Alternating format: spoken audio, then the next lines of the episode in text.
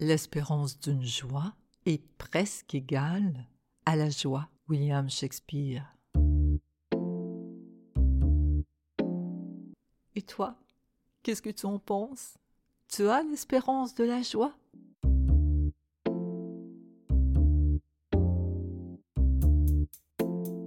Que dirais-tu de réenchanter ta vie, de la simplifier avec des stratégies qui font mouche?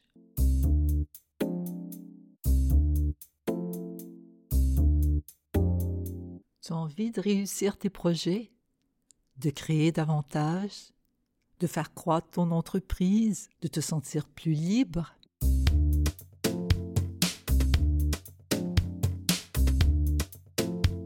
Si tout cela te fait envie et si tu as le goût du bonheur, reste avec moi.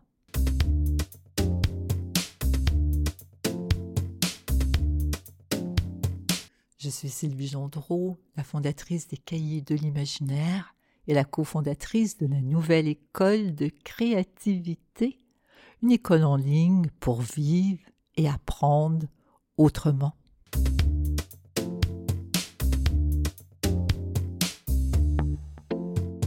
Et ceci, c'est le balado de la nouvelle école de créativité. Bienvenue au sein de la tribu.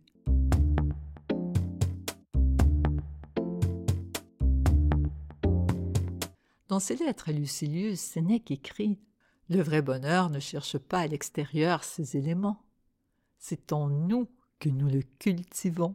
C'est de lui-même qu'il sort tout entier. Nous savons tous que le bonheur vient de l'intérieur. Le souci, cultiver notre jardin intérieur ne va pas toujours de soi surtout avec la COVID-19 qui a exacerbé les peurs face à une contagion possible et un confinement, accentuant pour plusieurs un sentiment de solitude et d'anxiété. Tu sais ce qui contribue au bonheur?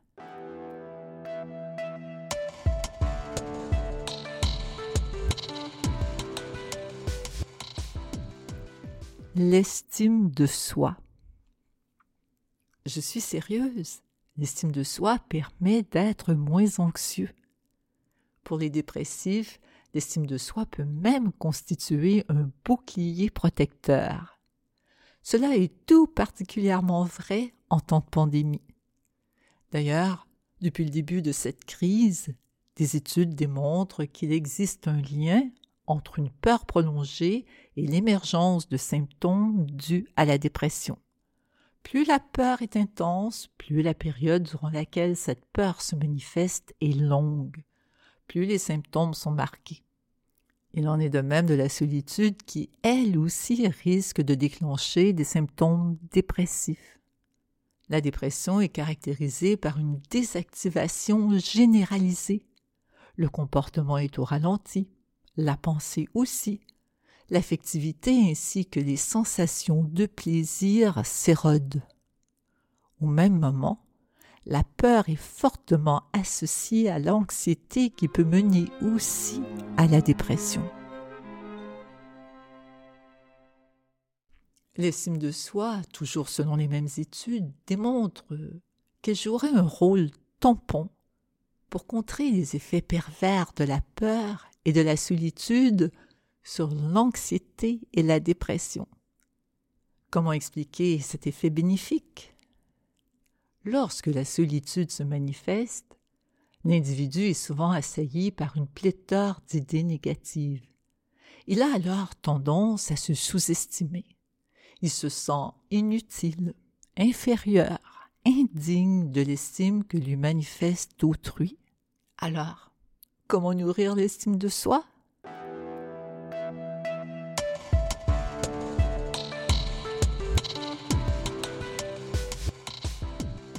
D'abord, il faut rechercher une approche efficace pour faire taire ses peurs. La peur est toujours mauvaise conseillère. Parmi les solutions efficaces, il y a l'hypnose.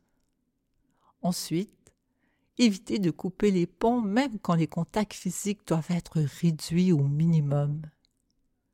Troquer le présentiel par du distanciel.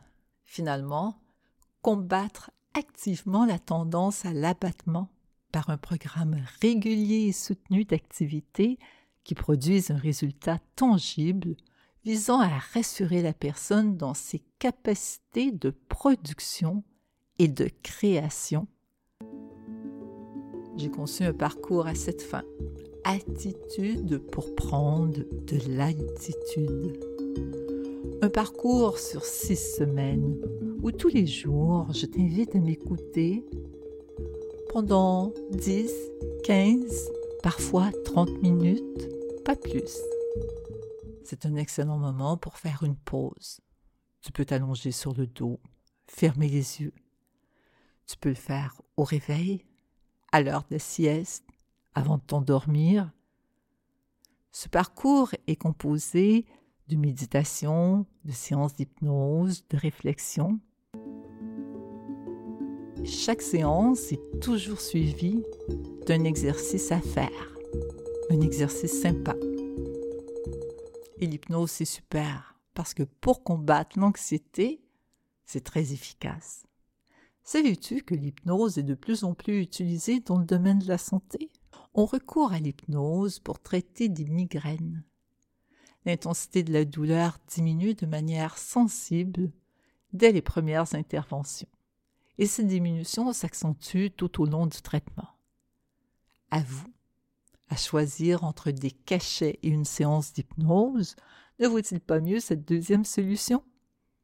On utilise aussi l'hypnose dans le domaine de l'oncologie afin de réduire la détresse émotionnelle des patientes atteintes du cancer du sein.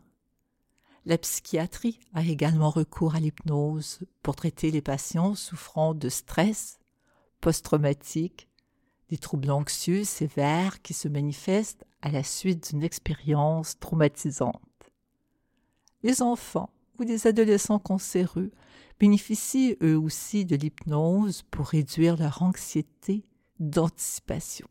La chirurgie orthopédique emploie l'hypnose pour réduire la douleur, faciliter la récupération post-opératoire et améliorer le confort thérapeutique. L'hypnose est devenue au fil des ans un outil couramment utilisé dans le domaine de la santé. Et être dans un état d'hypnose ne signifie pas que l'on perd le contrôle de soi. L'hypnotiseur, le cas échéant, ou la voix enregistrée agit comme un coach qui oriente le corps et l'esprit dans une direction donnée. Il a été maintenant démontré que l'hypnose a recours au même mécanisme que les médicaments sans toutefois provoquer d'effets secondaires. Ma question pour toi aujourd'hui, est-ce que tu t'aimes suffisamment pour t'offrir 30 minutes tous les jours pour améliorer ta santé physique et mentale, pour booster ton estime de soi, pour augmenter tes capacités cognitives? 30 minutes tous les jours pour savourer le goût exquis de ce bonheur intérieur. Si ce sujet t'intéresse, j'ajoute sous cette vidéo ma série de billets sur la charge mentale et un lien si tu souhaites me rejoindre pour le parcours Attitude pour prendre de l'altitude.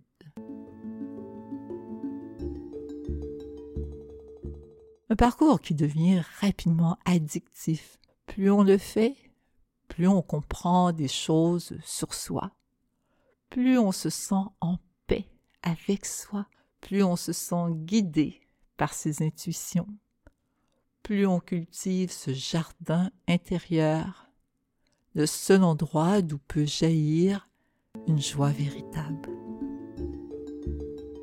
Et si tu es d'accord avec Shakespeare, que l'espérance d'une joie est presque égale à la joie, J'espère que ces quelques minutes passées ensemble t'ont donné le goût du bonheur. Si tu as aimé ce podcast, merci de nous suivre et de laisser un commentaire pour nous faire connaître. À très vite!